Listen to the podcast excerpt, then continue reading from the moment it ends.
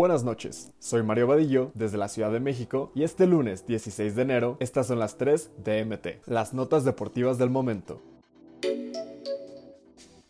Luis Montes y el final de su era con el Club León. Jesús Martínez Murguía, presidente del Club Esmeralda, enalteció la trayectoria del jugador que llegó al club en 2011. El último de los pilares del Club León, que lograron el ascenso a la primera división, se va. Ganó los últimos tres títulos de Liga MX y con él llega a su fin más de una década de éxitos. Con su salida se sentirá un vacío. Es el último jugador que quedaba desde que ascendimos. Será raro no verlo en los entrenamientos. Yo espero que vaya un año y se venga a retirar acá a León. Sin duda, es el final de una era, con todos los jugadores que pertenecieron al ascenso y al bicampeonato. Es un día muy difícil para mí, declaró Jesús Martínez Murguía en entrevista con Medio Tiempo. Hay muchos jugadores importantes, pero yo lo pondría hasta arriba, por lo que representa. Es un joven que viene desde abajo. Son muchos años, experiencias, y en su tiempo tuvo ofertas de otros equipos que pagaban una fuerte cantidad, que pudo haber ganado más dinero y decidió quedarse por el cariño. Sin duda lo pondría hasta arriba. Respeto las comparaciones, y en la etapa que me tocó vivir, son más de nueve años de grandeza y profesionalismo, añadió el presidente del Club León.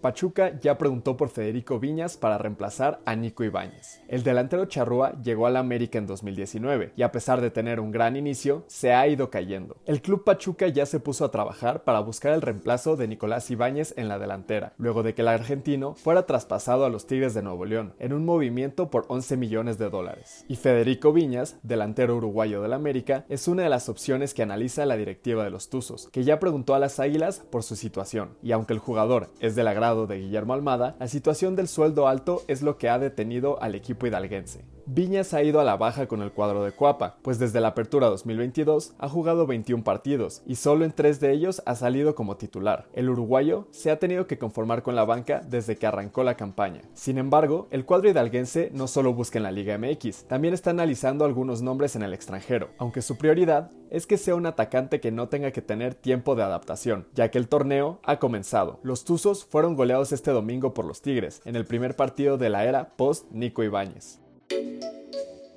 Boca Juniors hizo oficial la llegada de Bruno Valdés. El ex defensa de las Águilas del América ya realizó exámenes médicos y está listo para vestirse de Ceneice. El paraguayo, hasta hace unos días, era jugador del América, pero a pesar de que le restaban seis meses de contrato, el club decidió terminar el acuerdo de manera prematura. El chino, como también es conocido, ya realizó exámenes médicos y está listo para enfundarse con la camiseta del cuadro Ceneice, equipo que ha conseguido 73 títulos a lo largo de su historia. Boca dio a conocer el fichaje de Bruno a través de su redes sociales. Le dio la bienvenida a sus filas y aseguró que llega al único grande. El central paraguayo ya posó con la indumentaria del equipo argentino y se dio a conocer que portará el número 25, dejando atrás el 18 que utilizó con los de Cuapa. Valdés no es el primer futbolista de la Liga MX que llega a los Ceneices. Destaca Darío Benedetto, también proveniente de las Águilas, Iván Marcone, Carlos Izquierdos, Edwin Cardona, entre algunos otros. No olvides suscribirte para recibir la información deportiva más relevante del momento. Esta y todas las noticias las puedes encontrar en mediotiempo.com y en todas sus redes sociales.